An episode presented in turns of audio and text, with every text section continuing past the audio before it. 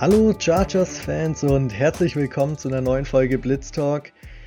Letzte Woche haben wir die Sonderfolge gehabt, weil Brandon Staley und Tom Telesco beide gefeuert wurden. Die Chargers haben ihre Front Office rausgeschmissen, jetzt Interims Head Coach, Interim GM. Und natürlich schauen sie aber jetzt schon auf das Jahr 2024, in dem sich viel tun wird, weil da wird man jeweils eine neue Person auf diesen zwei sehr, sehr wichtigen Posten haben. Und weil es in der Season eigentlich nichts mehr, um nichts mehr geht für die Chargers, haben wir uns gedacht, wir machen jetzt keinen ausführlichen Preview zum Bills-Spiel am Wochenende, sondern schauen schon mal auf die potenziellen Head-Coaching-Kandidaten, wen wir da so im Kopf haben, wer vielleicht bei den Chargers in 2024 an der Seitenlinie steht. Das ist deutlich wichtiger. Und damit heiße ich euch alle herzlich willkommen. Ich bin der Finn, gemeinsam mit Bastian Dorian. Dorian, wir fangen bei dir an. Wie geht's dir? Jo, servus. Mir geht's gut. Ähm, ich bin dieses Jahr für meine Verhältnisse sehr früh dran mit den Weihnachtseinkäufen, die ich heute, also am 19. erledigt habe. Von dem her Weihnachtsstress ähm, hinter mir. Bei mir ist das überhaupt immer, es geht recht schnell in zwei Tagen eigentlich alle Stationen abgeklappert. Ähm, von dem her, ja, geht's ganz gut. Vorbildlich, sehr schön. Basti, wie geht's dir? Servus, hi. Ähm, ich glaube, man hört es meiner Stimme an. Ich, ich kränkel wieder pünktlich zur Weihnachtszeit und vor allem zur Weihnachtsfeierzeit auch im Büro. Ähm, sonst, äh, weil, weil wir gerade über Weihnachtsstress sprechen. Ähm, meine Frau hat heute Mittag mal so zu mir gesagt, sag mal, welche Aufgaben übernimmst du eigentlich hier an Weihnachten? Und dann haben wir uns ein bisschen lange angesch angeschwiegen und haben äh, festgestellt, dass ich hier eigentlich gar nichts mache. Von daher, ähm, dass ich nur der, der Grinch des Hauses bin. Ich mag die Vorweihnachtszeit nicht wirklich. Weihnachten selber an sich finde ich immer sehr schön, aber die Vorweihnachtszeit ist nicht meine Welt. Und ähm, das Gute ist aber, ich bin verheiratet und muss nichts machen. Von daher geht's mir ganz gut. Und selbst Finn.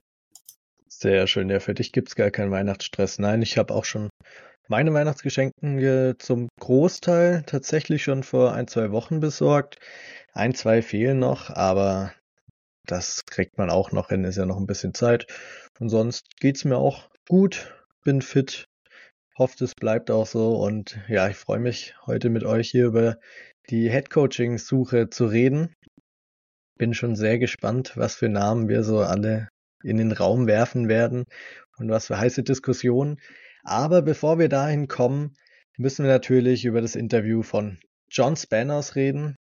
Das wird sehr interessant. Basti, du hast es als allererster gelesen von uns allen, deshalb mhm. von dir mal ein kleiner Recap, um was ging es ja alles.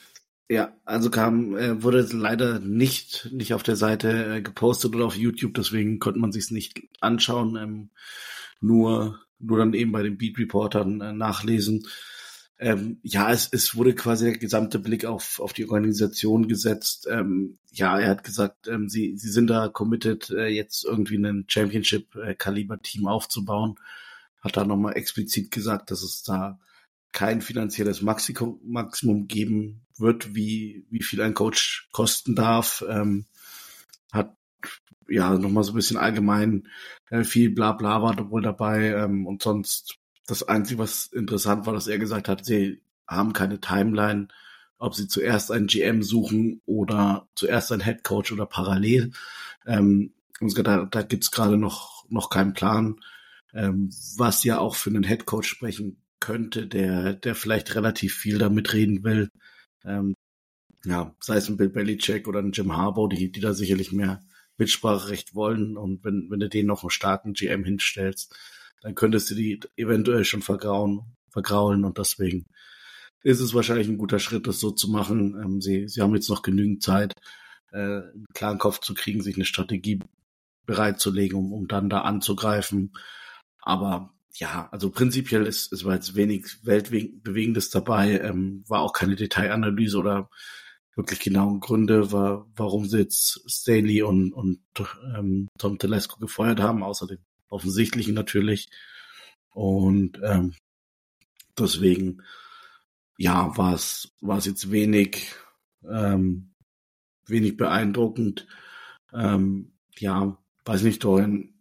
Äh, ähm, wenn, wenn du hörst, äh, kein, keine Timeline, ob erst GM, erst Head Coach, dann nochmal explizit gesagt, okay, wir, wir haben da kein finanzielles Limit. Ist das schon so der, der Wink auf Bill Belichick? Oder äh, ja, nein, das, äh, keine Ahnung. Also du hast es ja richtig gesagt, das war sehr viel allgemeines Blabla und auch diese positiven Punkte. Ja, eh klar, was, was soll er sonst sagen? Natürlich sind sie committed to winning und natürlich wollen sie ein Championship-Kaliber äh, Franchise sein. Es ist, es ist eh klar, no, na. Ähm, das Einzige, was ich wirklich interessant gefunden habe, ist, das gab es anscheinend in der jüngeren Vergangenheit jetzt schon, dass es bei anderen Franchises, ähm, dass die GM und Coach quasi gleichzeitig interviewt haben. Ähm, das, das fand ich okay. irgendwie schon interessant, wenn ich das richtig interpretiert habe.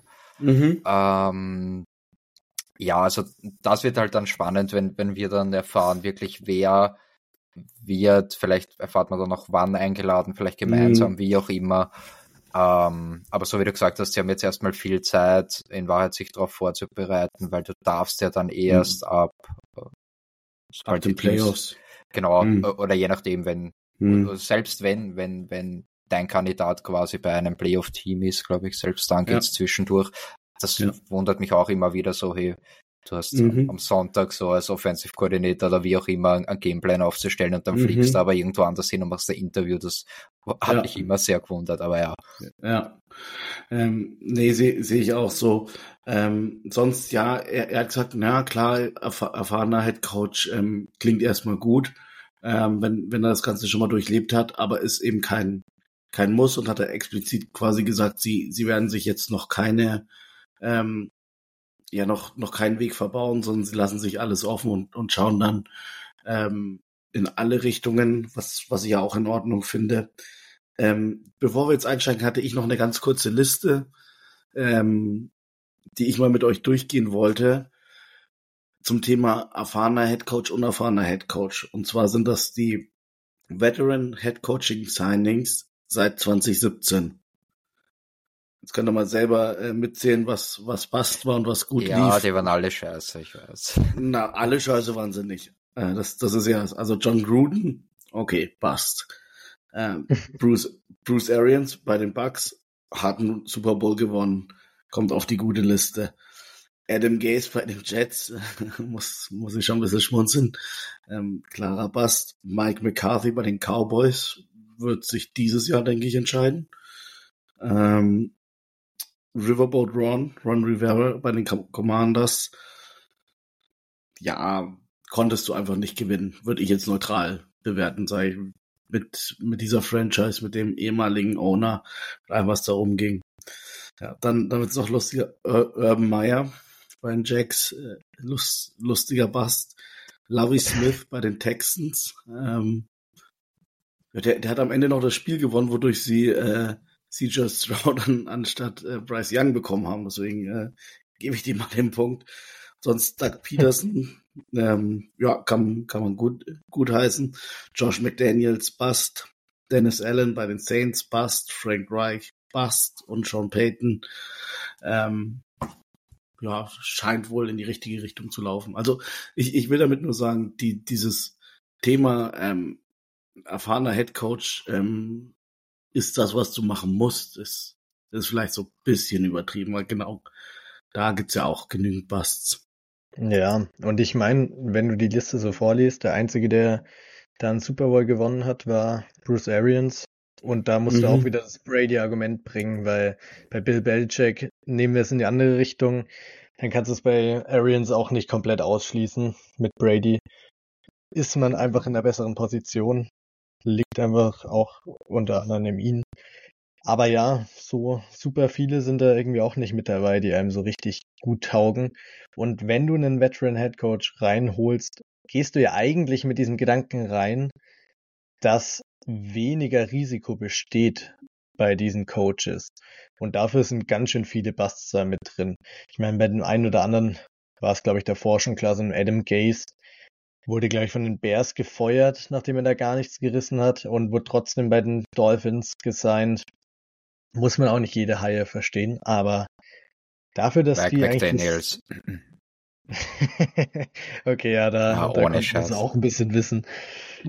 Ja, aber ich meine, dafür, dass weniger Risiko dabei sein sollte, sind ganz schön viele Busts mit drin. Deshalb Ja, es, es gibt nicht diesen einen Weg, den man mhm. gehen kann. So einfach ja, stimmt. Ja, das wollte ja. ich damit sagen, genau. Ja, so ist es auch. Ich meine, wenn man die, die jungen Offensive und Defensive Minded, Offensive Coordinator, Defensive Coordinator, die Head Coach werden, durchgeht die Liste, sieht es wahrscheinlich auch nicht viel besser aus. Da hast du auch ein paar, die, die richtig gut herausstechen, so ein Kyle Shanahan, Sean McWay und so weiter. Aber du hast sicherlich auch sehr, sehr viele Busts dabei, weil das Risiko einfach hoch ist. Ein Nathaniel Hackett wurde bei den Packers auch hoch gehandelt und war ein absoluter Bust. Brandon Staley, wissen wir alle. Man könnte, glaube ich, unzählige aufzählen, aber ja, das kommt am Ende auf die Person selbst das drauf an, was sie draus macht. Stimmt, stimmt, stimmt. Und das ist auch ganz ehrlich mein großes Problem mit diesem ganzen Thema. Ähnlich wie beim Draft we don't know shit. Ich tue mhm. mir so schwer ohne Spaß. Es tut mir auch leid, wenn ich vielleicht zu dem einen oder anderen wirklich nur zwei Sätze sagen kann und dann ist es vorbei. Aber ich tue mir wirklich schwer, das teilweise zu evaluieren. Ähm, okay, welcher Koordinator hat jetzt das Potenzial wirklich zu einem Head Coach? Es ist wirklich für mich furchtbar schwer. Es ist reine Spekulation ohne Scheiß. Mhm. Ähm, und das beweist jetzt auch wieder dass das Argument von Basti mit den Proven oder Veteran Head Coaches. Ähm, ja, die bringen dir auch keine Erfolgsgarantie. Ja. Was mir noch so ein bisschen sauer aufstoßt auch, ist, dass du jetzt eigentlich aus der jungen Vergangenheit zwei ähm, aus dem Chargers äh, Coaching Tree hast mit Nick Siriani und Shane Steichen, mhm. ähm, die, ja, die du halt ziehen hast lassen. Ähm, das, das ist immer noch jetzt ein bisschen ein bitterer Beigeschmack, aber ja. Ja, das ja, tut echt wo, wobei gerade ein Shane Steichen wäre ja niemals das geworden, was er jetzt ist, äh, wenn, und, und, wenn er nicht zu den Eagles gegangen wäre. Genau, genau. Ähm, Siriani meinst du? Nee, Shane, nee, Shane, Steichen, Shane Steichen als OC zu den äh, zu den Eagles und dann Head Coach Ach so, geworden. und dann, ja, also, ja. Äh, und, bei, und, und, Entschuldigung. ganz kurz noch.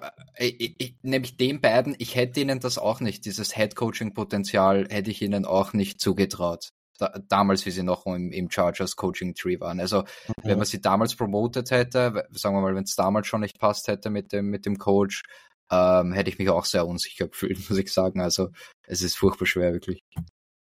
Ja, absolut. Und ich meine, beim Shane Steichen muss man schon sagen, der hat auch vor den Eagles, er hat aus Herbert das Beste, was wir von Herbert bisher gesehen haben, eigentlich rausgeholt.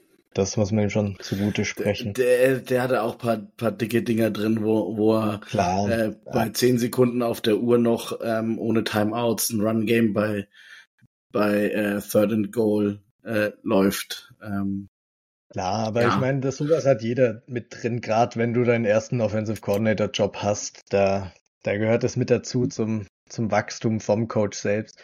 Aber ich glaube, er selbst hätte schon auch eine gute Entwicklung bei den Chargers gemacht. Er war nicht unbedingt mhm. auf die Eagles angewiesen. Hat natürlich auch geholfen, gerade wenn man dann im Super Bowl spielt. Aber ja, der hat ja. schon viel aus Herbert rausgeholt. Und es ist vor allem, finde ich, bitter, weil man ihn damals als Offensive Coordinator hatte und er als Offensive Coordinator zu einem anderen Verein gegangen ist, weil man ihn selbst nicht wollte, weil Brandon Staley lieber Joe Lombardi als OC wollte. Ich bin mir sicher, Shane Steichen wäre auch da geblieben, hätte Staley ihn behalten wollen als Offensive Coordinator. Aber das ist ein ganz anderes Thema. Da, das müssen wir sowieso abhaken. Deshalb würde ich sagen, starten wir gleich rein in die Coaches. Wir haben eine Liste von Coaches zusammengestellt über die wir alle sprechen wollen, die wir natürlich am Ende ranken werden, wo jeder seine Top 5 Head Coaching Kandidaten Stand Mitte Dezember abgibt. Kann sich natürlich noch ändern, weiß man nie, was man noch so hört, was in den Playoffs passiert. Das sagt auch immer viel über Coaches aus. Aber ja, Stand jetzt werden wir auf jeden Fall unsere Top 5 heute abgeben.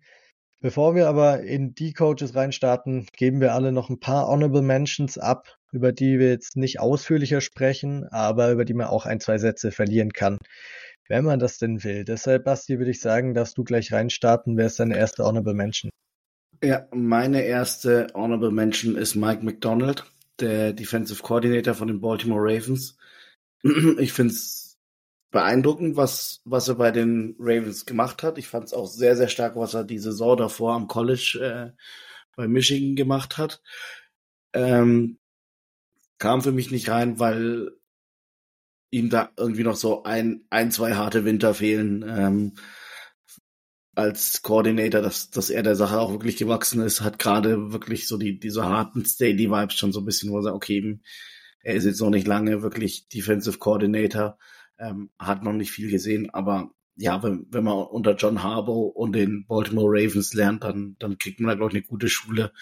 Und ich könnte mir vorstellen, dass er quasi im äh, Coaching Hire 2025, dass er da ein ganz, ganz heißer Name wird und da ein sehr, sehr guter Head Coach wird. Aber dieses Jahr leider noch ein Jahr zu früh.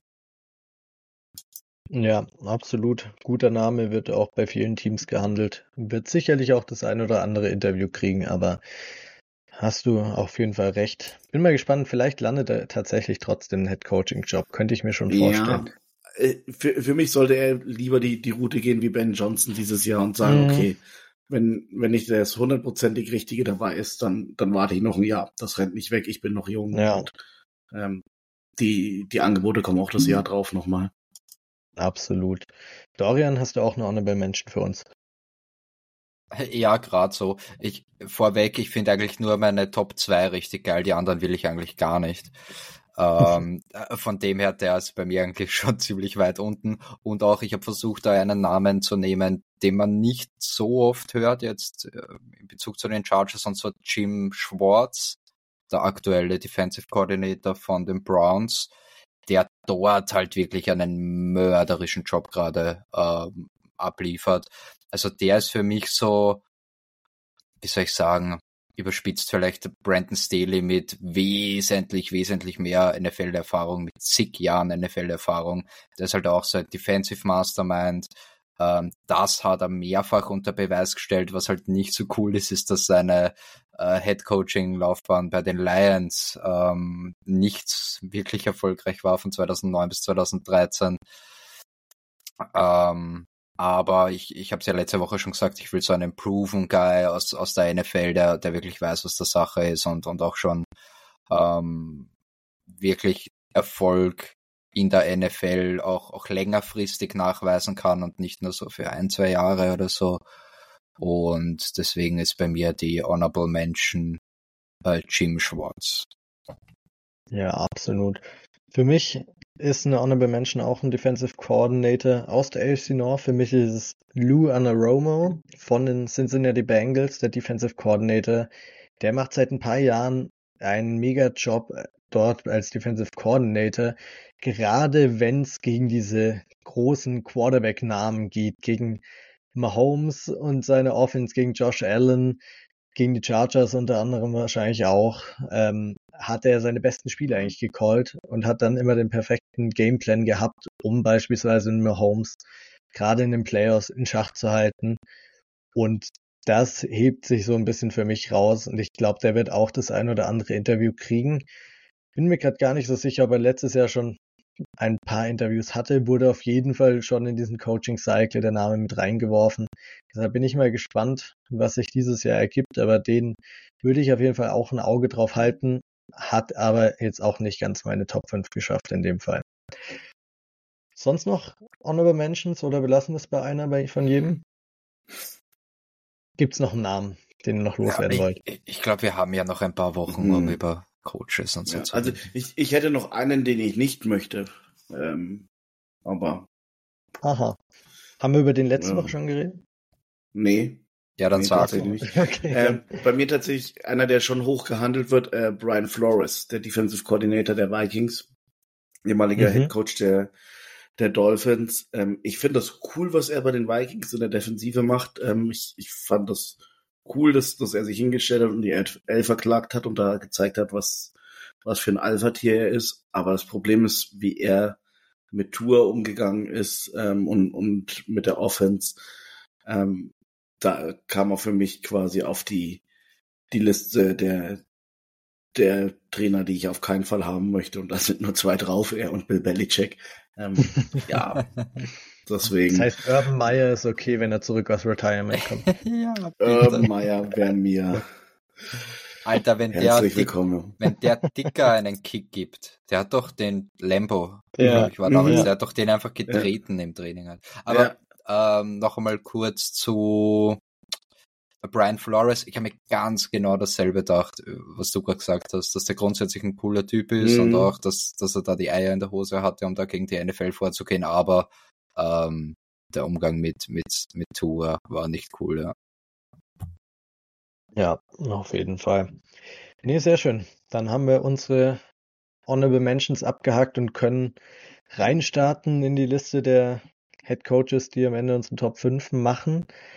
Wir gehen alphabetisch vor, um ohne die, die Reihenfolge schon mal zu spoilern. Deshalb gehen wir das ganz normal vor. Jeder gibt seinen Senf ein bisschen dazu, was man zu den jeweiligen Coaches sagen will, was gut ist, was schlecht ist. Gehen dann alles durch, wenn wir durch alle durch sind, dann gibt es das Ranking. Wahrscheinlich hört ihr beim einen oder anderen schon raus, wie man die Coaches in etwa findet. Ist ja beim Draft-Process auch schon immer bei uns gew so gewesen. Aber das endgültige Ranking kommt dann zum Schluss. Deshalb würde ich sagen, starten wir rein mit, mit Eric Bieniemy, Offensive Coordinator derzeit von den Washington Commanders. Wer will als erstes was dazu sagen? Ja, kann ich machen. Ähm, Eric Bieniemy, äh, Offensive Coordinator der Washington Commanders, davor lange, lange Zeit Offensive Coordinator der Kansas City Chiefs, äh, mit denen zwei Super Bowls gewonnen. Ähm, ja, immer so ein bisschen im Schatten von Andy Reid gestanden, wo dann keiner so richtig wusste, okay, wie viel macht Eric Bieniemy jetzt eigentlich? Ähm, wie, wie gut ist er? Ähm, deswegen wurde er da auch immer so ein bisschen über ähm, übersehen, wenn es um Head Coaches ging, hat deswegen den, den Sprung zu den Commanders gemacht, um, um da einfach aus diesem Schatten rauszukommen. Ähm, auch übrigens ehemaliger Chargers Running Back.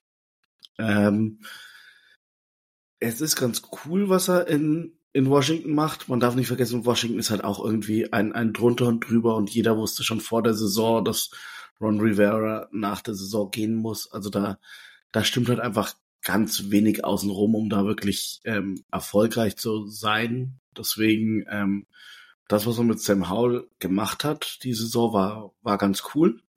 Ähm, die, die Washington Offense sieht oft ganz in Ordnung aus, abgesehen von einer absolut äh, miserablen O-Line. Ähm, noch viel wichtiger bei mir ist aber das Argument, äh, wie die Chiefs Offense jetzt aussieht, jetzt wo er weg ist. Ähm, das ist ja immer so, so ein Thema, wo, wo man sagt, die, die Chief Offense struggelt dieses Jahr extrem.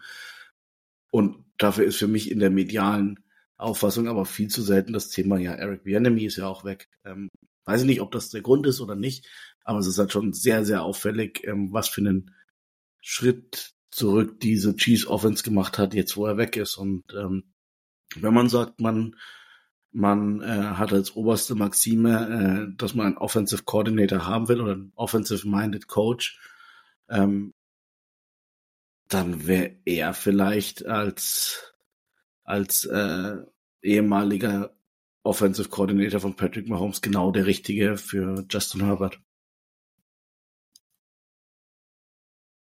Ja, ich, ich finde ihn grundsätzlich auch ganz cool. Mein, also ich schätze ihn eigentlich gleich an wie du, Basti. Mir hat das eigentlich auch ganz gut gefallen, was, was er da in Washington gemacht hat. Ja, ich weiß, die, die haben nur vier Spiele gewonnen und grundsätzlich schaut das nicht so gut aus, aber ohne Scheiß, wer hat, wer hat das von Sam Howell erwartet? Der ist der ganz vorne mit dabei, zumindest wenn es um die Passing Yards geht. Ähm, Fantasy-Punkte. Äh, äh, das, das, ich, ich habe mir ehrlich gesagt eine höhere Rushing Upside von Howell erwartet, aber als, als Passer er hat relativ viele Interceptions, muss man sagen, aber im, im Grunde und Ganzen viel besser, als ich, als ich das erwartet hätte. Ähm, der Punkt mit, mit der Chiefs Offense ist natürlich ein super Argument, muss, muss man auch sagen. Das einzige, was ich, oder das einzige, was, was ich schon noch immer wieder bei ihm im Kopf habe, ist, ich weiß nicht, wo das herkommt, aber immer wieder gab es so Reports mm. über Personality Issues. Er hatte mhm. auch schon relativ viele oder zumindest einige Interviews ähm, als Head Coach zu seiner Zeit als, als Chiefs OC. Ähm, die wollten ihn, da wollten ihn aber dann doch viele nicht haben. Also irgendwas, sag ich mal, ist da im Busch, wo ich nicht wirklich genau weiß, was und das verunsichert mich, aber so als, als Kandidaten finde ich ihn eigentlich gut, muss ich sagen. Ja, mir geht's ähnlich wie im Dorian, so auf dem Papier, wenn man so drüber nachdenkt, sieht's eigentlich ganz gut aus, gerade wenn du aus einem Sam Howell, von dem wirklich keiner irgendwas erwartet, der war ein Fourth oder Fifth Round Pick und liefert jetzt in seinem zweiten Jahr eine echt solide Quarterback-Saison ab. Das ist schon sehr stark. Aber ich habe auch, ich habe irgendwie ein mieses Bauchgefühl. Ich kann es gar nicht so richtig begründen. Das ist auch so ein bisschen das, was der Dorian gesagt hat, dass bei ihm schon öfters da diese Personalität ein bisschen in Frage gestellt wurde. Mhm. Und es ist einfach so ein Bauchgefühl. Irgendwie kann ich ihn mir nicht so richtig als Head Coach und Leader von der Franchise so vorstellen. Und das beunruhigt mich ein bisschen. Das ist so der Grund, wieso ich ihn jetzt nicht so hoch sehe was er in der Offense drauf hat, das ist ziemlich klar. Das kristallisiert sich gerade die Season ziemlich gut raus. Und er war auch mit beteiligt, Mahomes zu dem zu machen, was er gerade ist. Und irgendwie, eigentlich hat er viel, was für ihn spricht. Aber ich habe einfach ein komisches Bauchgefühl, was B-Enemy angeht. Ich kann es nicht so richtig beschreiben.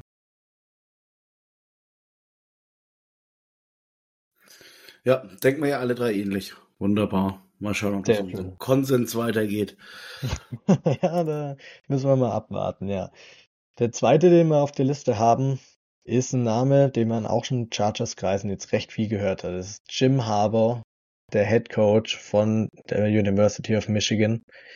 Und Basti, du hast ihn letzte Woche schon genannt am Ende unserer Folge, deshalb lasse ich dir gerne hier den Vortritt.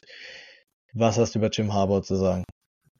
Ähm, Jim Harbaugh ist, glaube ich, die diese teure Goldrandlösung, äh, wenn wenn du sagst, okay, ähm, ich ich will einen, einen gestandenen ähm, Head Coach haben, ich ich will jemanden haben, ähm, der der vielleicht ähm, auch ein bisschen Spotlight auf sich zieht, weil das das ist ja immer wieder dieses Thema. Bei LA Chargers geht's vor allem um Relevanz und jetzt mit einem Brandon Staley und dem, was jetzt passiert ist, sind sie diese Jahr, dieses Jahr im Dezember irrelevant. Es ist vollkommen egal, wie sie spielen. Und das wird dir mit einem Jim Harbour halt nicht passieren. Ähm, deswegen er ist da die, dieser ganz, ganz starke Mann, die, diese schillernde Figur, die du vorne hinstellen kannst.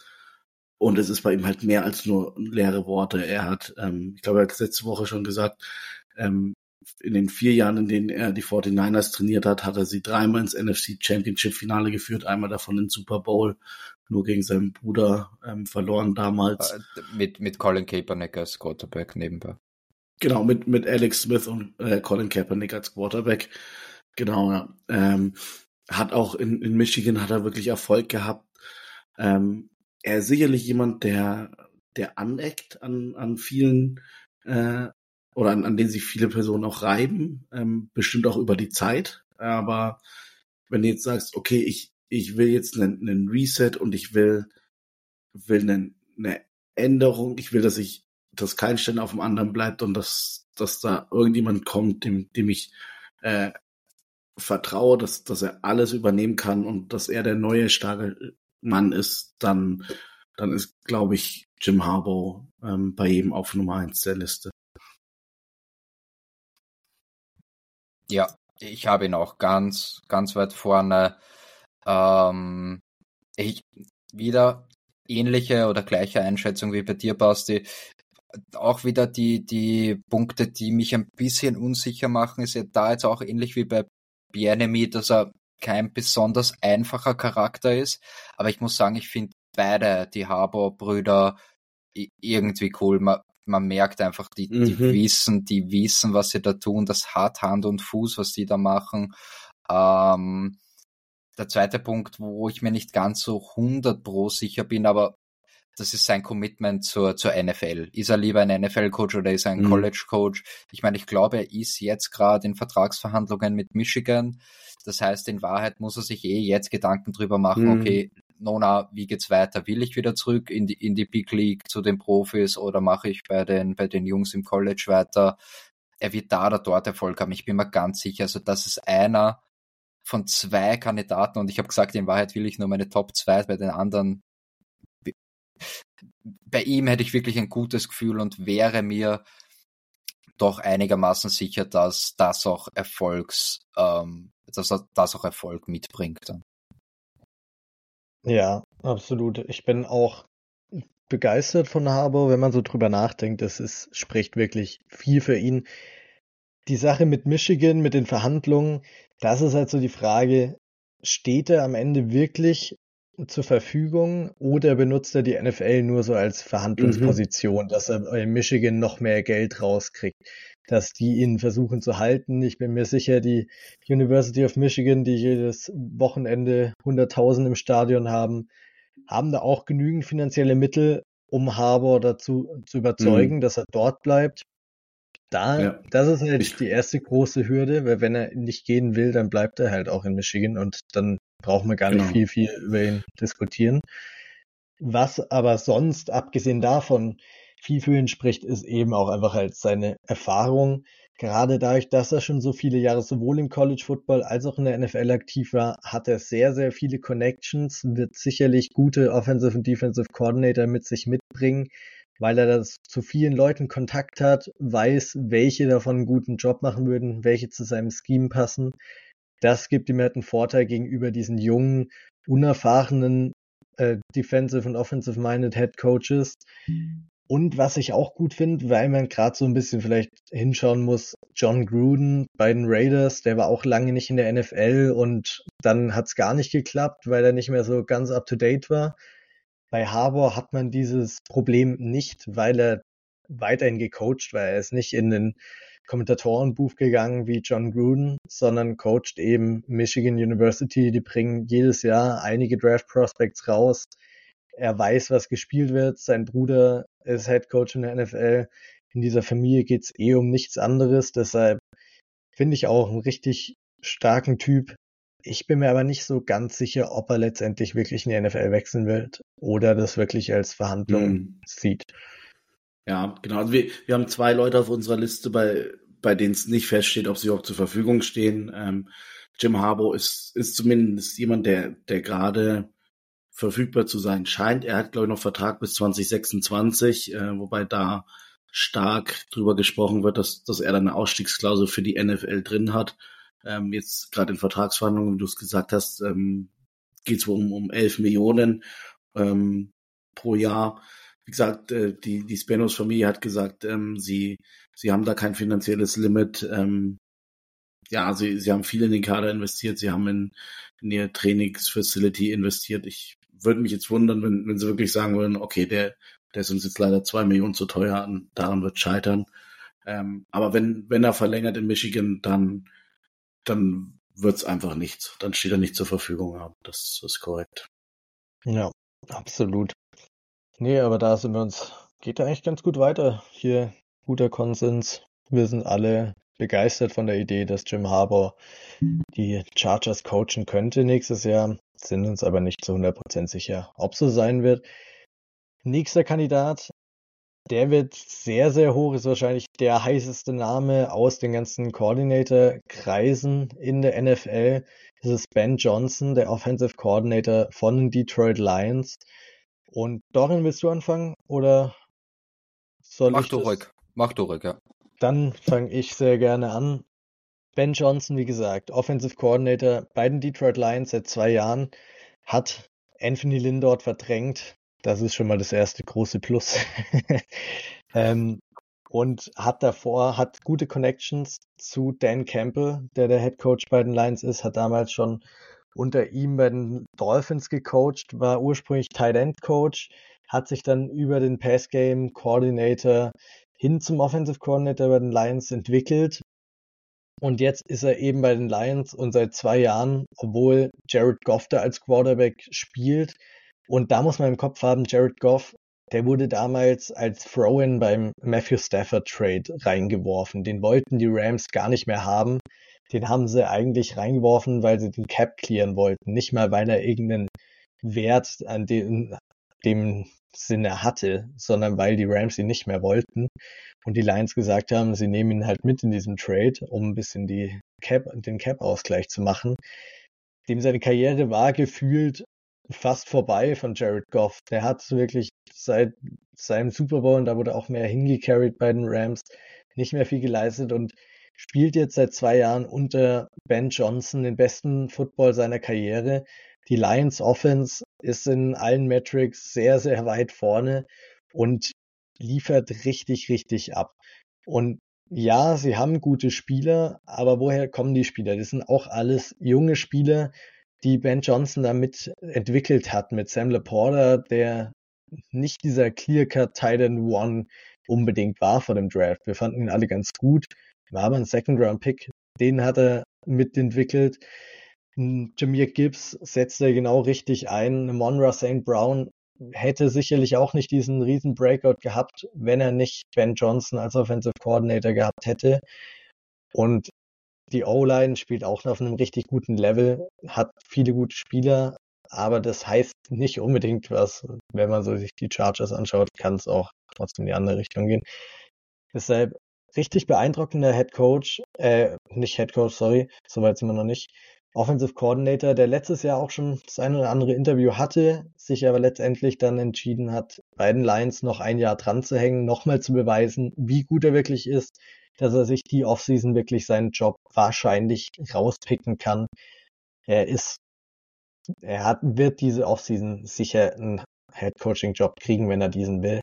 Und da wird die Frage sein, ob er sich die Chargers aussucht, ob die Chargers ihn wollen. Es ist natürlich ein Gamble, weil du nicht zu 100% weißt, was du als Head Coach von ihm bekommst. Und weil er auch nicht jetzt aus diesem Shanahan-Tree rauskommt, sondern hier eben unter Dan Campbell aus einer anderen Offense und er bringt ein paar Fragezeichen mit, aber insgesamt sein Offensive Mind ist richtig, richtig stark.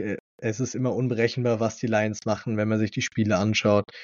Und er gehört auf jeden Fall zu einem der Top-Kandidaten dazu. Und jetzt habe ich viel zu viel geredet, deshalb gebt gerne ihr mal einen Kommentar dazu ab. Ähm, ben Johnson ist für mich der Kandidat, bei dem ich am meisten hin und her gerissen hab, äh, bin. Ähm, der wandert bei mir in, in meinen Top Ten, wandert der hoch und runter, wie, wie sonst bei mir nur der, der Puls äh, beim, beim Chargers-Spiel. Ähm, auf der positiven Seite ist, er hat dieses Jahr die AFC West äh, mit den Lions gesweept äh, mit durchschnittlich über 30 Punkten pro Gegner äh, oder über 30 äh, Punkte gescored. Ähm, von daher auch die, dieses Thema, dass, dass er letztes Jahr keinen Head-Coaching-Job angenommen hat, sondern dass er ähm, da jetzt nochmal ein, ein Jahr ähm, Offensive Coordinator war, hat ihm, glaube ich, gut getan. Ähm, das Ding ist halt, ich habe letzte Woche gesagt, äh, dass, dass ich jemanden haben will, der, der irgendwie aus einer erfolgreichen Franchise kommt. Ähm, ben Johnson hat viel Erfahrung in der NFL, hat viel erlebt, aber er hat ein einziges Mal Playoffs gespielt, 2016 als Assist Assistant Coach, ähm, ist dann relativ schnell zu, zu den Lions gegangen und die Lions haben dann kein einziges NFC Championship, kein einziges Mal Playoffs. Ähm, ich weiß halt nicht, ob bei ihm dann vielleicht doch der ein oder andere Moment zu groß werden könnte, wie es halt bei Staley der Fall ist. Das ist so, ähm, das meine ich jetzt noch nicht negativ, sondern ich weiß es einfach wirklich noch nicht. Ich weiß es einfach noch nicht, ich kann es für mich noch nicht einschätzen. Äh, weiß auch nicht, ob ich das jemals kann, außer wenn das halt, wenn er halt Head Coach wird und man sieht, ähm, aber bei ihm ist es bei mir gerade echt so ein Münzwurf, ob, ob ich ihn haben will oder nicht. Ja, ich tue mir bei ihm auch sehr schwer. Äh, stimmt alles, super cool, was der da gerade in, in Detroit macht, jetzt auch schon seit letzten Jahr und auch die Jahre davor als, als Positional Coach oder Assistant Coach oder wie auch immer. Aber äh, gerade wenn ich diese äh, seinen Coaching-Verlauf oder seine Coaching-Karriere da jetzt so quasi, ich habe das letztes, letzte Woche verglichen, so wenn ich Arbeitgeber bin und, und äh, ich kriege einen, einen Lebenslauf von einem Bewerber und der ist alle zwei, drei Jahre woanders, kann natürlich genauso gut ein positives Zeichen sein ähm, im Sinne von positiver Entwicklung, ähm, dass er halt immer, immer promoted wurde, immer, immer aufgestiegen ist, die Karriereleiter. Kann auch funktionieren, aber mir mir ist das zu unsicher einfach. Ich, ich weiß nicht, er kann der nächste, was weiß ich, äh, äh, ähm, McVay oder, oder, oder Shanahan oder was auch immer werden. Ja, Potenzial hat er, aber mir ist das zu unsafe irgendwie. Ja, ich kann es ja. verstehen. Was, was ähm, mir tatsächlich am meisten Sorgen bei ihm bereitet, also ab, abgesehen davon, dass er unerfahrener ist als andere Kandidaten, aber ich bin mir nicht so sicher, wen er so als Defensive Coordinator mitbringen sollte, weil er mhm. kommt jetzt nicht von einem dieser großen Skill. Wir haben ja letzte Woche drüber geredet, gerade wenn es um General Manager geht. Du willst eigentlich so jemand von Ravens, Eagles, äh, 49ers, mhm. vielleicht noch die Rams. Und Ben Johnson hat zu keinem von diesen Teams wirklich eine Connection. Und da mache ich mir so ein bisschen Sorgen, was passiert mit den Assistant Coaches und Defensive Coordinator. Dass er eine gute Offense mhm. callen wird, davon bin ich überzeugt. Das wird er schaffen, das wird gut sein, das wird auch richtig Spaß machen zuzuschauen. Aber dieses Drumrum, was noch alles dazugehört, wirklich ein Head Coach zu sein, da habe ich eben mhm. noch die paar Fragezeichen. Also ich glaube, er hat zum Beispiel mit Dennis Allen äh, von den Saints gerade äh, zusammen in äh, in Miami gecoacht. Das war irgendwann mal, ähm, ich, ich weiß nicht, ob es bei Guilty as Charged war, aber irgendwo habe ich es auch gehört, dass das so die so eine der der obvious äh, Connections wäre und sage, okay, wenn wenn er dann jemanden mit mit Head Coaching Erfahrung als Defensive Coordinator mit dazu nehmen würde, ja, könnte ich es mir schon wieder besser vorstellen. Ähm, die Frage, die ich bei ihm jetzt noch hab, wie sehr macht ihr oder wie viel spielt bei euch bei ihm mit rein, wie die Lions diese Saison in den Playoffs abschneiden? Sagt ihr eigentlich gar nicht oder sagt ihr, ja, der, der muss schon ins, ins NFC Championship kommen, um, um dann nochmal einen richtigen Boost zu bekommen? Der muss da in den, äh, weiß nicht, in den Playoffs nochmal zeigen, dass er gegen die 49ers Defense punkten kann, äh, dann fühle ich mich besser. Wie, wie ist das bei euch? Dorian, kommt, ich lasse den Ja, es, sage mal, es wird darauf ankommen, nicht nur wie die Spiele ausgehen, sondern auch wie sie verlaufen. Um jetzt einen ganz blöden Vergleich zu ziehen, wenn wir jetzt das, das Playoff-Spiel von den Chargers vom letzten Jahr hernehmen und er ist auf der, auf der Jaguars-Seite sozusagen, ja, dann hinterlasst das natürlich Eindruck, ist, ist keine Frage. Ähm, ja, äh, natürlich wird das mit reinspielen, aber wie gesagt, ich, ich würde das nicht nur aufs Ergebnis, sondern wirklich auf den Spielverlauf, dann vielleicht auch mm, auf mhm, die Adjustments, klar. die er im Spiel setzen kann und so, ja, klar. Klar. Ja, ja nee, sehe ich ähnlich. Ich meine, die Lions hatten jetzt auch nicht die großen Wins gegen richtig gute Teams dieses Jahr. Die meisten Spiele, die sie gewonnen haben, waren gegen Teams mit einem Losing Record.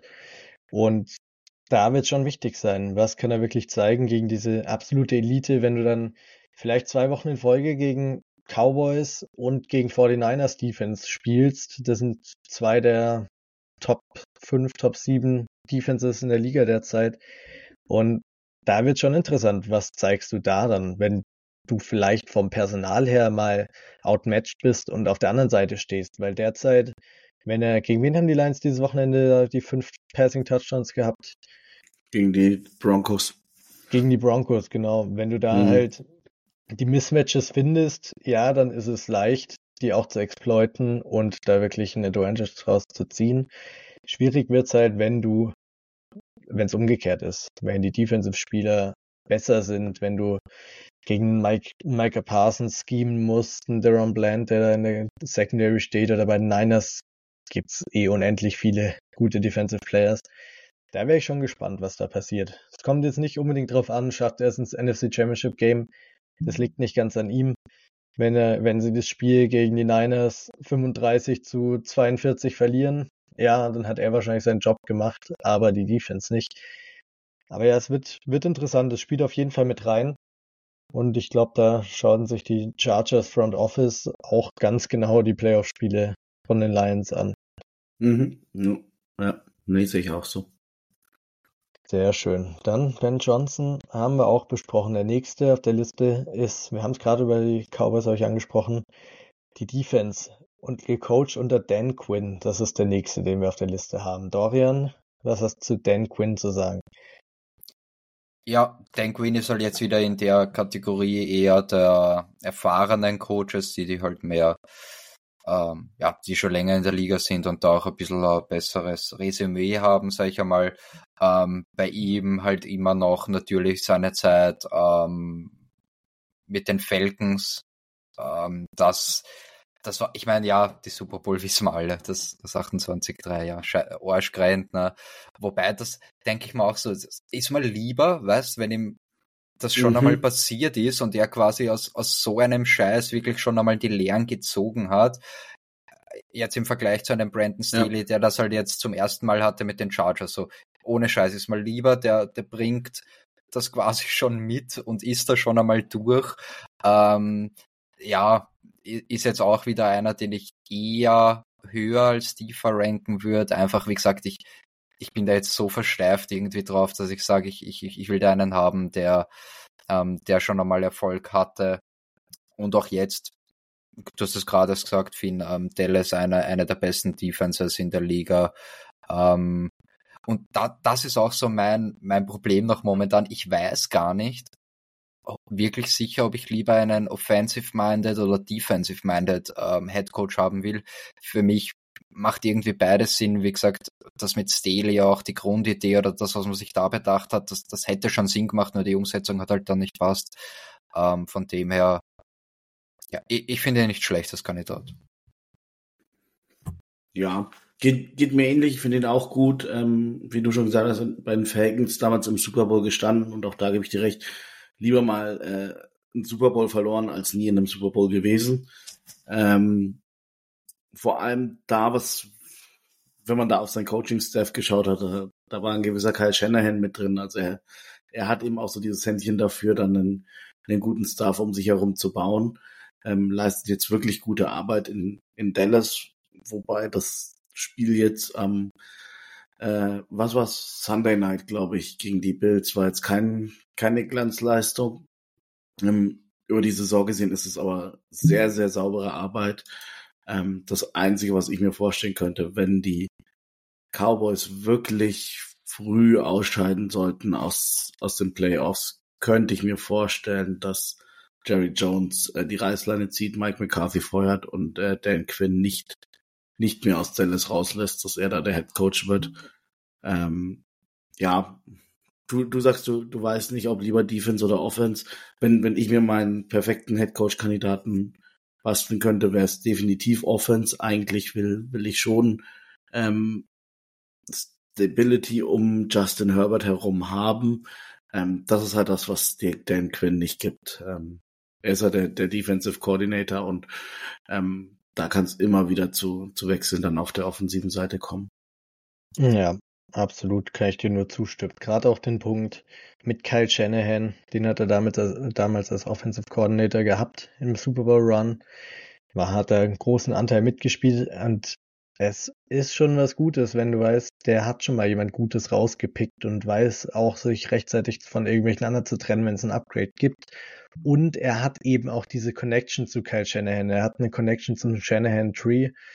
Das ist was, was mir persönlich bei der Headcoaching-Suche ziemlich wichtig ist. Wahrscheinlich nehme ich da sogar ein bisschen zu viel rein, aber es ist einfach wichtig. Es ist das Scheme schlechthin derzeit in der NFL. Und wenn du da auch noch Connections, keine Ahnung, wen er als Offensive Coordinator mitbringen würde, aber ich bin mir sicher, dass Dan Quinn da jemand Gutes reinholen würde. Und ich will auch, ich habe es letzte Woche gesagt, ich will viel lieber einen Offensive-Minded Head Coach.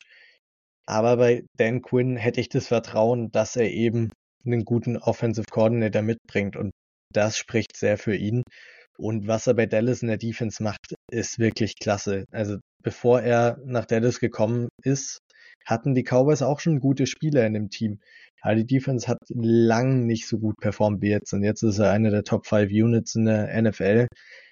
So ein Ausrutscher wie gegen die Bills letzte Woche, ganz ehrlich, passiert mal, sollte man keinem übel nehmen. Ich wüsste keinen einzigen Coach, egal ob Offense oder Defense, der allein in dieser Season noch keinen einzigen Ausrutscher hatte, bei dem mal nicht alles funktioniert hat. Das ja, gehört ja. ganz normal zum Football dazu. Voll. Die Bills für mich auch so ein bisschen Dark Horse momentan, so hot at the right time. Mhm. Stimmt. Ja. Ja, das, stimmt. das ist echt so, wenn du dann Division gewinnst und dann gegen die Bills spielen musst, das ist auch so hart undankbar. Schauen wir mal. Apropos gegen die Bills spielen. Ich bin mal gespannt auf nächste Woche. Ich nicht. Wir, wir, wir wollten eigentlich gar nicht. nicht. Wer, Er spielt schon Stick und nicht Will Greer jetzt, oder? Ja, ja, ja. Ja, ich meine, ja, ist ja. jetzt seit einer Woche ist er jetzt hier im, im Chargers-Team. Der kennt ja noch nicht mehr das Playbook. Ja. ja. Das, nee, aber nachdem die Bills die Cowboys 31 zu, zu wie viel war es am Ende? 31 zu 10 oder so auseinandergenommen Ich haben? glaube, ja. ja.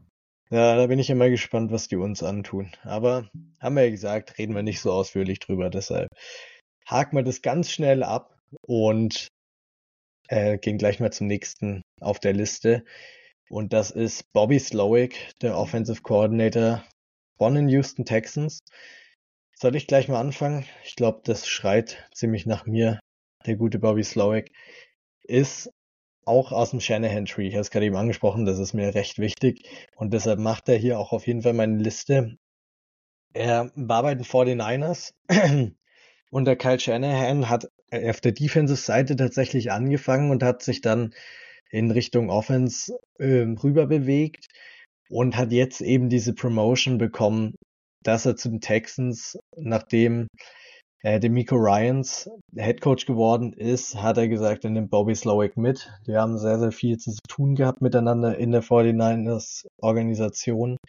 Und jetzt coacht er hier bei den Texans einen Rookie Quarterback mit CJ Stroud.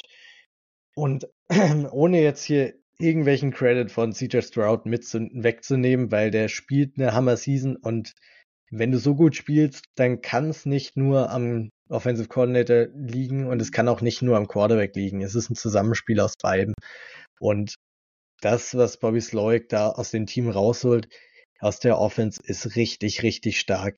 Wenn man sich anschaut, wie Nico Collins die letzten Jahre gespielt hat, der ist schon in seinem dritten Jahr in der NFL und hat wirklich noch nie irgendwas eigentlich gerissen und spielt jetzt hier als Wide Receiver One bei den Texans in der Offense oder mit Tank Dell zusammen als Wide Receiver One und es wird wirklich das Allerbeste aus ihm herausgeholt. Bei Tank Dell genau das gleiche, der ist anders heißt, aber Bobby Slowick findet einen Weg, ihn genau richtig involviert zu kriegen.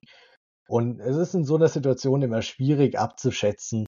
Ist es jetzt, sind die Spieler einfach gut und wir wussten es einfach nicht so ganz oder unsere Pre-Draft-Takes waren nicht zu 100% da oder holt der Offensive Coordinator da viel mit raus? Und ich muss sagen, bei Bobby Slowick, da habe ich viel Vertrauen auch drin, dass er dadurch, dass er aus dem 49er Scheme kommt und wir gesehen haben, wen die alles hervorgebracht haben in den letzten Jahren, mit, vor allem mit Mike McDaniel bei den Dolphins, hat eine ähnliche Rolle eingenommen gehabt wie Bobby Slowick, nur dass Bobby Slowick jetzt eben noch als Offensive Coordinator bei den Texans ein Jahr kriegt, bevor er zum Head Coach wirklich promoviert wird oder falls er promoviert wird. Aber was er da abliefert, finde ich richtig, richtig gut. Und was auch noch für ihn spricht, ist, dass er, also für mich zumindest, ist, dass er bei PFF für zwei, drei Jahre gearbeitet hat und eine sehr analytische Sicht vom Spiel mitbringt. Ich weiß, wir haben gerade mit Brandon Staley gesehen, das ist nicht unbedingt alles und das ist nicht so das Entscheidende. Aber ich finde es trotzdem sehr gut, es zeigt, dass er innovativ ist oder up to date ist, weil es wird immer wichtiger, analytisch zu sein, analytische Entscheidungen zu treffen, um die restlichen Win-Percentage-Punkte noch rauszukitzeln. Und da sehe ich Bobby Slowick, wie ich ihn genau als, als Head Coach, so als CEO-Typ mir vorstellen kann, da bin ich mir noch nicht ganz sicher. Aber ich bin mir sicher, dass er eine sehr gute Offense auf die Beine stellen würde und ähnlich wie Ben Johnson bringt er die gleichen Fragezeichen mit. Fang du mal an, Dorian. Also wenn es der wird und der ist scheiße, dann bist du schuld, das weißt du jetzt eh gleich dann, einmal. Dann bin ich schuld. Das nehme ich aber auch. Dann, aber dann kannst du was anhören. Ähm, aber wenn es der nächste Mike McDaniel wird, dann ja bitte gerne.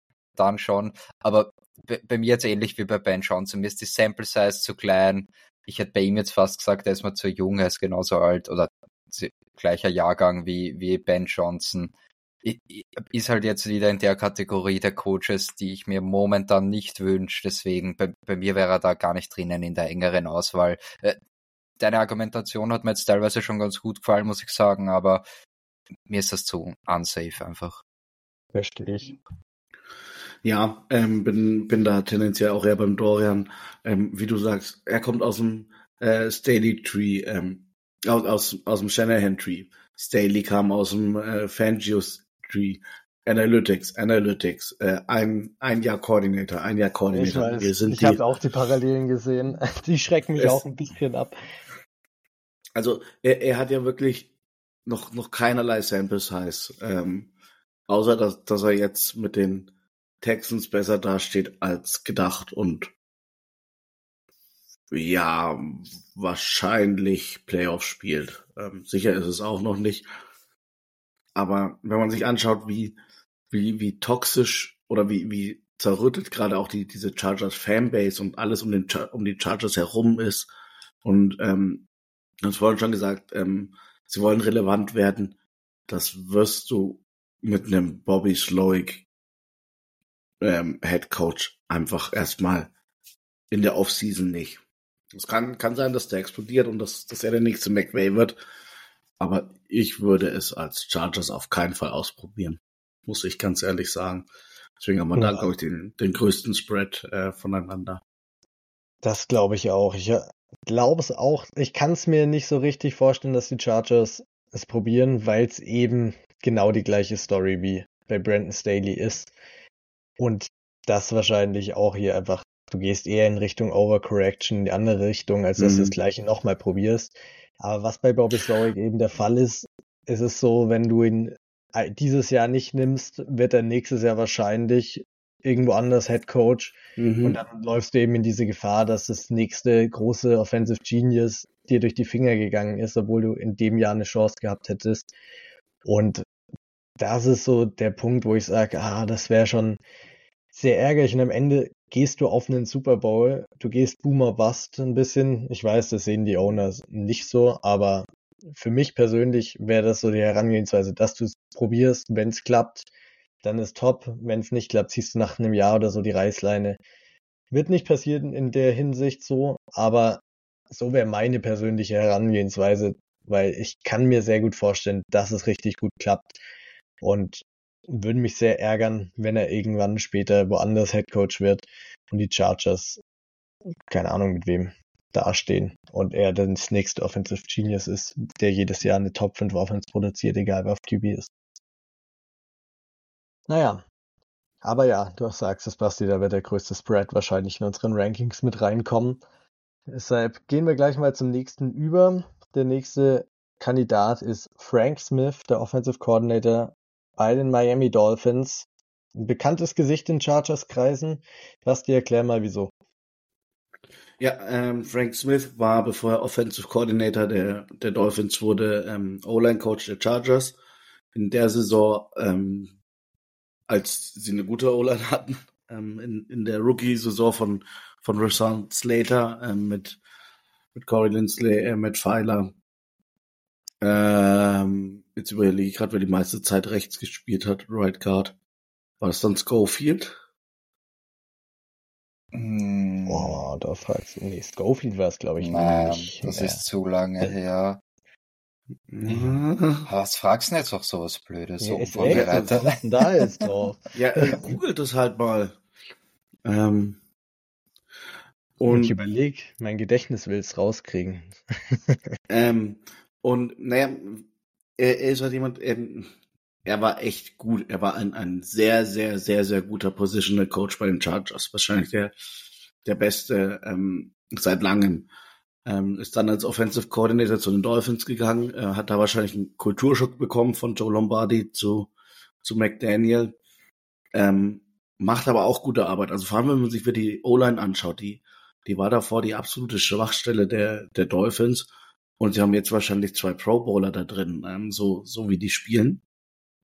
Und das ist einfach richtig stark. Und wenn, wenn ich mir anschaue, wie, wie ich am schnellsten den Turnaround hinbekomme bei, bei den Chargers, dann ist es, indem ich diese O-Line, die ich jetzt habe, von denen vier Leute schon feststehen, dass ich die auf, auf ihr Maximum hebe. Und das, da bin ich mir bei Frank Smith halt relativ sicher. Ich glaube, dass, dass er auch eher so dieser Typ CEO ähm, an, anstatt Playcaller wäre. Ich glaube nicht, dass er selber die, die Plays callen würde, was mir immer sehr gut gefällt. Und in den letzten Interviews, die er so hatte, ähm, wo, wo er sich dann auch demütig gegenüber dem Coaching-Job gezeigt hat, ähm, und auch was man immer so von den Locker Rooms mitbekommen hat, also der, der ist schon richtig respektiert und ist ein richtig guter Leader. Und deswegen ist vielleicht so seine, seine größte, sein größtes Plus, dass er die Charger schon kennt und die, die O-Line kennt, ist vielleicht auch so sein, sein größtes Minus, dass, dass er da ähm, vielleicht zu, zu sehr alten Stallgeruch drin hat, wenn, wenn sie äh, was Neues wollen. Auch nicht der splashy Name, aber eigentlich für mich ein absolut underrated ähm, Head Coach Kandidat. War Michael Schofield, so wie ich das jetzt herausgefunden habe. Siehst ja. du, weil Ding hat sich nämlich gegen die Raiders verletzt, ähm, der dann zu den Rams ist. Oh ja, O'Day, oh, ja, das, äh, ja, genau. Ja, ja, ja, das genau. Sagt, ja. Der war Ja. cool. Danke. Der war echt cool, ja. Ja, voll, ich mache das Schofield irgendwie auch immer so ein bisschen zumindest. Ja, schöne Zeiten. Nee, ich finde aber Frank Smith auch, auch echt cool, weil O-Line ist das A und O. Das ist, darunter leiden die Chargers wieder dieses Jahr sehr, obwohl das Personal eigentlich da ist. Du hast sehr viel rein investiert. Und Frank Smith hat gezeigt, dass er das Beste daraus holen kann. Und deshalb könnte ich mir das aus dem Aspekt gut vorstellen. Ich bin mir nicht zu 100% sicher, wie er sich eben so richtig als Head Coach legt, aber wieder, ich erwähne es bei jedem Coach. Er hat wieder Connections zum Shanahan Tree jetzt mit Mike McDaniel, hat Connections zu einem guten Defensive Tree mit Vic Fangio oder bei den Dolphins. Das spielt auf jeden Fall sehr stark in seine Karten mit rein, dass er da eben viele Connections schon hat und sicherlich einen guten Coaching-Staff aufbauen könnte, gerade wenn er so als CEO betreibt. Und ja, ich finde ihn auch spricht mich auch an. Steht sicherlich nicht ganz oben auf meiner Liste, aber könnte es mir gut vorstellen, obwohl ich mir wieder nicht so gut vorstellen kann, dass die Chargers es wirklich tun werden und Frank Smith als Head Coach reinholen. Als Fan klingt's ganz cool, aber der Name spricht eben nicht so irgendwie viel aus. Die meisten müssen wahrscheinlich erstmal googeln, wer ist das. Und irgendwie kann ich mir auch nicht zu 100% vorstellen, dass man hier jemanden reinholt, der gerade vor zwei, drei Jahren noch für die Chargers gecoacht hat, weil man eben kompletten Revamp macht im ganzen Front Office. Und ja, auch wenn er cool ist, ich bin mir nicht ganz sicher, wie die Chancen stehen, dass er wirklich der Head Coach sein wird. Ja, ich muss gestehen, ich bin einer derjenigen, der googeln musste, wer, wer Frank Smith ist, obwohl er ja erst im, im Chargers Coaching Tree war, aber es ist halt auch so ein random Name. Ähm, ich kann in Wahrheit zu ihm gar nichts sagen. Ich habe mich ehrlich gesagt mit ihm nicht beschäftigt, deswegen ja, lassen wir das einfach so stehen, wie, wie ihr ihn bis jetzt eingeschätzt habt. Absolut. Ja, sehr schön. Dorian, du darfst dann gleich zur nächsten Personalie was sagen. Bei der Person wissen wir nicht so ganz, ob er wirklich Head Coaching Kandidat für andere Teams sein wird, weil er selbst gerade in der NFL als Head Coach arbeitet. Aber Dorian, du führst es gerne ganz weit aus. Es geht um Mike Tomlin, den langjährigen Head Coach von Pittsburgh Steelers. Wie kommt es, dass er überhaupt hier mit auf unserer Liste steht? Und sag einfach alles, was dir auf dem Herzen liegt. Ja, Mike Tomlin gibt halt einfach jetzt so Gerüchte, ähm, ob ob er weiterhin der Steelers Coach bleibt oder nicht. Ich würde es sehr unvernünftig empfinden aus Sicht des Steelers, wenn sie ihn ziehen lassen. Also ich gehe jetzt ehrlich gesagt nicht davon aus, dass er available sein wird, aber wenn, dann bitte, bitte unbedingt Mike Tomlin.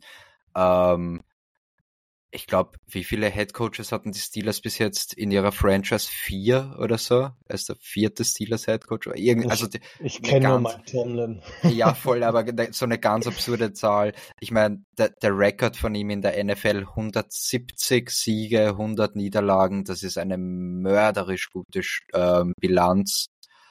Ähm, und irgendwie schafft es der ja jedes Jahr, egal wie schlecht dieser Steelers Roster ausschaut und egal wer dort Quarterback ist, ob das ein Ben Roethlisberger ist, der schon seit drei Jahren washed war oder ein Mason Rudolph oder ein Trubisky oder wie heißt der jetzt, der Pickett. Es ist wurscht, irgendwie sind die immer zumindest im Playoff Contention.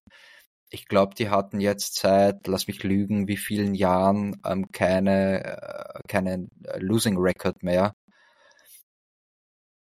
Bei dem merkt man einfach auch, also den sehe ich ähnlich wie Jim Harbour, da ist es eindeutig, der, der weiß, was er tut, das hat Hand und Fuß, ähm, was der da macht und der kann, oft geht es immer so um dieses ähm, eine, eine Culture createn, also eine, eine Kultur bilden quasi und, und so, ähm, ja, da halt auch viel über, über die Emotionen und, und, und das, das im Kopf einfach gehen. Ich glaube, das kann er besonders gut. Er kann auch mit schwierigen Charakteren umgehen. Antonio Brown und so weiter. Das hat zumindest eine lange Zeit gut funktioniert bei denen. Ähm, für mich wirklich fast der Top-Kandidat. Wenn er available ist, dann hätte ich bitte gern Mike Tomlin und würde mich sehr, sehr, sehr gut und sehr sicher fühlen damit. Ja, Mike, Mike, Tomlin übrigens der, der dritte Head Coach seit 1969. Also die hatten ja. äh, Chuck Noll, Bill Coward und dann Mike Tomlin. Insgesamt ist er der 16. Head Coach ähm, der Steelers seit 1933. Ähm, ja, hat, hatte noch nie eine Losing Season. Ähm, das, das denke ich, das, das krasseste. Ähm, das Ding bei, bei ihm ist, ähm, sein, sein Mike Tomlin Voodoo-Zauber funktioniert aber gefühlt in, le in den letzten Jahren nur noch, äh, wenn das Team kurz davor steht, unter 500 zu rutschen oder unter 500 zu beenden. Also du sagst, du hast schon richtig gesagt, ja, immer in Contention, aber ein, ein wirklicher Contender waren sie dann auch nie. Ähm, das, das ist schon so ein Thema, wo, wo ich sage, irgendwie liegt's bei ihm an den Offensive Coordinators. Gefühlt hat er da einfach ein schlechtes Händchen, finde ich. Ich, ich finde es überragend, was er macht. Ähm, ich, ich mag ihn als, als Person. Ich, ich glaube, das wäre genau so eine Persönlichkeit, die, die du bei den Chargers bräuchtest. Ähm, er müsste mich aber überzeugen, welchen Offensive Coordinator er holt. Ähm, und das ist bei, bei ihm die, das große Fragezeichen. Neben dem noch viel größeren Fragezeichen, ob er überhaupt äh, verfügbar ist. Ja, das ist der erste Punkt, ob er verfügbar ist. Aber jetzt nehmen wir mal an, er ist verfügbar. Er ist auf jeden Fall mit ganz oben dabei auf der Liste, weil er einfach gezeigt hat, was er kann. Und ich wäre sehr gespannt, was dann mit Justin Herbert passieren würde, weil eine Defense wird auf jeden Fall eine gute auf, der, auf den Beinen stehen mit Tomlin. Aber irgendwie mache ich mir auch ein bisschen Gedanken, so was wirklich das Ceiling ist. Er ist Dorian, du hast wahrscheinlich die Zahl da, aber wie viele Jahre ist er jetzt Head Coach bei den Steelers? 15 Jahre oder so fast, oder? Wirklich seit seit 2007. Seit 2007 ist er Head Coach. Dein Geburtsjahr, oder? Nicht ganz. Ähm, aber seit 2007 muss man sich geben, ist 15, 16 Jahre Head Coach bei den Steelers und hat einen einzigen Super Bowl gewonnen. Es ist nicht so, dass er wirklich dieser absolute jedes Jahr Super Bowl Contender ist. Und klar, jetzt über die letzten Jahre war das Team nicht mehr ganz so gut. Er bringt einen sehr, sehr hohen Floor mit. Das steht außer Frage. Gerade mit Justin Herbert als Quarterback wird er wahrscheinlich jedes Jahr um die Playoffs spielen und in den meisten Fällen die Playoffs machen. Aber ich bin mir nicht sicher, ob er eben dieser Head Coach jetzt noch so ist, dass er dich in Super Bowl Contention befördert. Und ist nicht, er ist nicht Boomer Bust, sondern das Gegenteil davon. Er ist sehr sicher, aber das Upside fehlt mir so ein bisschen damit. Und ich persönlich wäre eher ein Fan davon, dass du dann auf jemand jüngeren, unerfahrenen vielleicht gehst, der noch mehr Upside mitbringt. Das klingt jetzt recht negativ. Ich würde mich mega freuen, wenn Mike Tomlin der Head Coach sein sollte nächstes Jahr. Ich glaube eh nicht, dass er die Steelers da verlässt. Ihr habt es ja angesprochen, drei Head Coaches seit 1960 irgendwas. Wieso sollten die Steelers, werden ihn nicht rauswerfen und wieso sollte er jetzt plötzlich gehen, nachdem er 15, 16 Jahre da zu Hause ist und immer noch sein als Head Coach arbeitet, wahrscheinlich sein Lebenstraum. Deshalb. Vielleicht, weil so. er Bock hat auf einen richtigen Franchise Quarterback wieder mal. Ja, das ist so leichter gesagt als getan. So irgendwie klar, hätte man da Bock, aber da steckt viel, viel mehr dahinter. Ich meine, der müsste seine ganze Familie mit umziehen, wo die Kinder seit 2007 wahrscheinlich zur Schule gehen. Und irgendwie kann ich es mir. Können sie langsam müssen, fertig werden, oder? Die müssen jetzt eh schon raus sein aus der Schule. Ja, was soll der Scheiß? Nein, aber ihr wisst, was ich meine. Es ist sehr, sehr schwierig jetzt wirklich ja, vorzustellen, fix. dass er die Steelers verlässt aus freien Stücken sozusagen. Und äh, ich, ja, ich kann es mir nicht vorstellen. Er, er trägt immer Sonnenbrille. Von daher würde er schon gut nach LA passen. Das stimmt. Von, von der Ausstrahlung her wäre der perfekte ja. LA Kelly Head Coach. Wäre schon sehr ja. nice. Ja, okay. ich habe kurzer Spoiler, ich habe ihn nicht auf meine Liste mit aufgenommen, weil ich einfach persönlich nicht glaube, dass er zur Verfügung stehen wird. Und mir da in meiner Sache recht sicher bin, dass er nicht da sein wird. Aber ich hoffe, dass er zur Verfügung stehen wird und könnte es mir gut vorstellen. Deshalb würde ich sagen, steigen wir ein ins Ranking. Und Dorian, mhm. nachdem wir jetzt viel über Mike Tomlin geredet haben und so klingt, als hättest du ihn recht weit oben, dass du gerne mit deinen Top 5 Natürlich dramatisch, also ich, ich, oder? Ich, ich dachte, wir, wir, machen jetzt alle sieben durch. Also die zwei kann man dann Ach auch so, noch mit ranken. Ja, okay, können wir auch, stimmt. Ich, also ich habe ja, ich habe ja gar keine sieben, ich habe ja sechs, aber also ja, wir, haben einfach, über sieben, die, wir haben über sieben gerade gesprochen. Ah ja, okay, oh, dann ist Soll ich sie nochmal alle das, aufzählen, über die wir gesprochen haben, Dorian? Ja. Mach nein, nein, nein, ist schon gut. Ich, ich, ich, ich habe soweit bin ich schon mitgekommen. ja, dann. Ich rank jetzt einfach mal von, von unten nach oben. Ja? Sehr schön, genau. Das heißt, die Honorable Mentions, da würde ich dann quasi auf Platz 7 Frank Smith, hat der geheißen, ja, Frank Smith, dann auf Platz 6 äh, Jim äh, Schwartz, dann auf Platz 5 Ben Johnson. Es ergibt sich eher ein, ein, ein Warum, was schaust du jetzt schon so komisch? Ja, weil, weil Jim Schwartz war nur deine Honorable Mention, den hat man da eigentlich nicht drin. Ich sag doch, ich zähle nochmal auf die sieben. Äh, äh, komplett egal.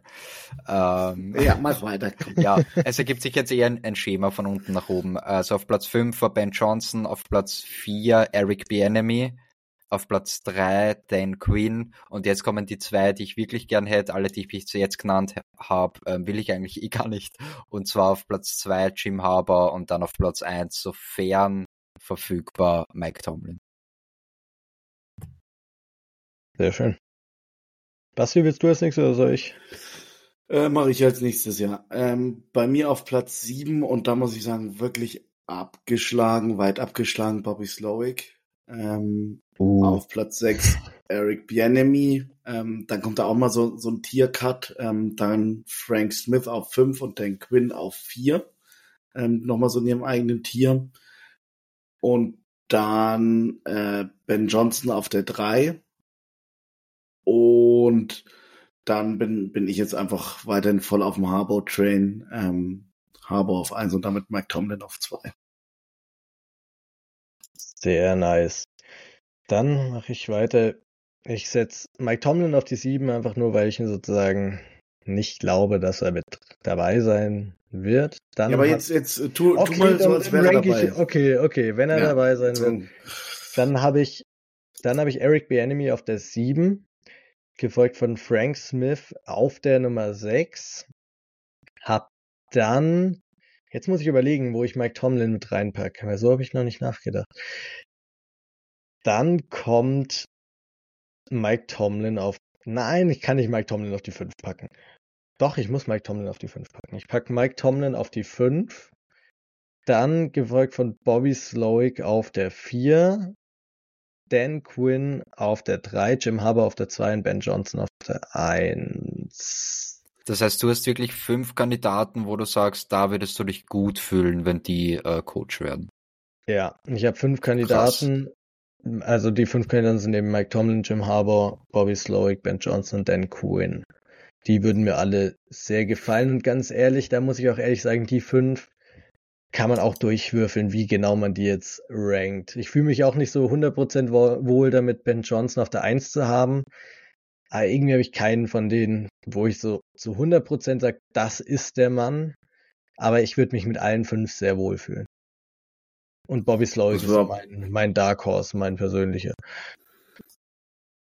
Ja, ist bei mir aber ähnlich, dass ich auch sage, die, die ersten fünf wären in Ordnung, wobei ich schon nochmal einen klaren Tierbreak habe, dass ich sage, Jim Harbaugh wäre derjenige, wenn, wenn alle da sitzen, äh, den würde ich nehmen. Ähm, verstehe ich, verstehe ich. Die, die fünf wären in Ordnung.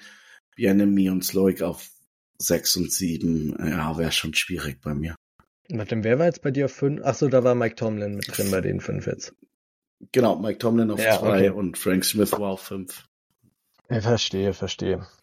Ja, ja, wie gesagt, ich glaube, dann am Ende halt, läuft es darauf hinaus, dass Mike Tomlin nicht verfügbar sein wird. Und bei Jim Harbour würde ich gerade, was würdet ihr so prozentual sagen? Wie hoch ist die Wahrscheinlichkeit, dass Jim Harbour in die NFL kommt? 60 Prozent. Ja, genau so hätte ich es auch eingeordnet. 60, 40. Das, ja, muss man sehen, muss man abwarten. Und die mhm. anderen, die sollten recht sicher verfügbar sein. Die Offensive und Defensive Coordinators, über die wir gesprochen haben.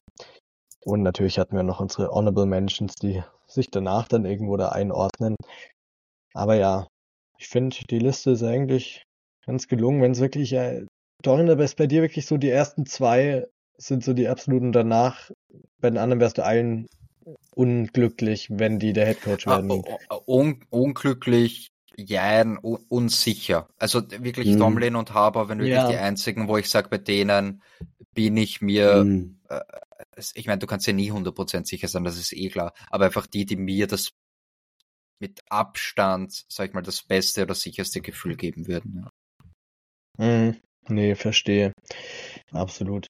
Ich glaube, die Liste wird sich auch bei uns noch über die nächsten, wie viele Wochen werden es sein? Fünf, sechs Wochen, bis ein neuer Headcoach verpflichtet wird. Mehr, mehr. Kommt auf an, wen du holst. Genau, ja. Wenn es ein Jim Harbour sein wird, kann es schon in drei, vier Wochen direkt nach der Season theoretisch soweit sein. Beziehungsweise nach den College Football Playoffs. Aber hm. Bei den anderen, gerade wenn es eben bei manchen Teams noch recht weit in den Playoffs gehen sollte, dann musst du wahrscheinlich ein bisschen abwarten. Deshalb kann ich mir gut vorstellen, dass sich unsere Listen noch ein bisschen ändern. Bei mir, ich könnte jetzt gerade schon wieder meine Top 5 umändern. Ich bin echt komplett unentschlossen unter diesen fünf. Aber ja, ich bin gespannt, was es noch so bringt. Ob wir noch den einen oder anderen Namen irgendwie neu mit reinbringen. Vielleicht passiert irgendwas ganz Wildes in den Playoffs und man sagt, dann nehmen wir noch jemand Neues mit unserer Liste auf. Aber ja, da werden wir noch ausführlich weiterhin drüber diskutieren, wird noch oft Thema sein, weil es eben das Thema ist in der restlichen Season und Off-Season, wer der neue Head Coach wird und wer natürlich der neue GM wird. Das wird viel mit reinspielen, was auf Head Coach passiert. Da die Connections machen auch viel aus. Deshalb wir sind auf jeden Fall sehr gespannt. Jetzt frage ich euch noch einmal, habt ihr noch irgendwelche letzten Worte zu unserer Headcoach-Suche, die ihr noch loswerden wollt? Nö. Nein. Sehr schön. bei, ha bei Haber wäre ich bereit, so, so einen kleinen Teil, einen ganz, ganz, ganz kleinen Teil seiner Salaries mitzubezahlen. So ein Zehner im Monat lege ich drauf, wenn es Haber wird. Ich, ich mache das aber eher darüber, dass ich nächstes Jahr mir wieder ein Bier in äh, im Stadion kaufen. Ja. Weil die, die Marge, die sie da drauf haben, äh, die können sie dann dafür verwenden. Das geht auch, ja. Das stimmt. Ich bin ja froh, dass wir nicht zum Bills-Spiel rüberfliegen, sondern gegen die Bears da waren. Weil Boah, ohne Scheiße, wie wenig gehypt wären wir, wenn wir jetzt irgendwie noch Tickets hätten für jetzt noch ein Spiel. Bist du deppert. Es wäre so traurig, ohne Spaß. Vor allem, der hätte so null Hype und das Stadion wäre wahrscheinlich auch halb leer oder komplett mit Bills-Fans gefüllt. Komplett Bills. Also wirklich. Sonst siehst du Easton Stick. Genau, und dann schaust du dir Easton Stick an, äh, hinter Brandon Hymes, ja. Super geil. Und schaust dir wahrscheinlich. Was, was tippt ihr? Wollen wir einen ganz kurzen Tipp abgeben, spontan, fürs Bills Chargers Spiel? 63, 21. ja, keine Ahnung, äh, 36, äh, 14, wer weiß. Ähm, ich glaube, es wird sogar wird knapper, als man denkt. Mit dem neuen Head Coach oder Interims Head Coach ist mehr Energie wieder da. Ich ja, glaube, es, meine, es, es, es ist ja überhaupt nicht klar, ähm, was macht er? Evaluiert er jetzt wirklich die, die Spieler, die für nächste Saison relevant sind, sprich Dion Handley, ähm, und würde dann dementsprechend, weiß nicht, K9 oder Kendricks draußen lassen. Das sind ja alles Spekulationen, ähm, die es gerade irgendwie vollkommen unmöglich machen, da was zu predikten und deswegen, keine Ahnung. Ja, absolut. Wäre auf jeden Fall nicht überraschend, wenn die Bills uns komplett überrollen. Ja. ja ähm, aber vielleicht auch noch ähm, Trash-Spieler des Gegners ne, nehme ich den, äh, den Al-Qaida-Kommunikationsbeauftragten Sean, Sean McDermott äh, für, für seine letzten Aussagen. Ähm, abs absolut haarsträubend, äh, was, was er da gemacht hat. Ähm, ja, den, ja. den wollte ich noch loswerden. Das ist stark. Mein, mein Trash-Spieler ist Fantasy-Gott Gabe Davis. Einfach weil er einfach Ultra-Legende ist. 0, 0, 19, 25, 0, 0, 0. Geile Fantasy-Statline, man liebt's doch. Ich habe ihn in keiner Liga, Gott sei Dank. Aber wenn man so das sagt, dann macht er wahrscheinlich, legt er komplett auf wieder gegen die Chargers. Ja, sehr schön. Dann würde ich sagen, verabschieden wir uns in die Weihnachtszeit. Allen Zuhörern mhm. auch schöne Weihnachtsfeiertage. Viel Spaß beim Chargers Spiel, wer sich auch immer anhört, äh, anschaut, die Nacht vor Weihnachten, vor Heiligabend. Und ja, dann hören wir uns zwischen den Jahren wieder, nachdem man die Weihnachtsfeiertage gut vollbracht hat. Viel Glück auch allen in den Fantasy Playoffs, die noch dabei sind, außer am Basti. Und damit würde ich sagen, Hold up. Hold up. Hold up.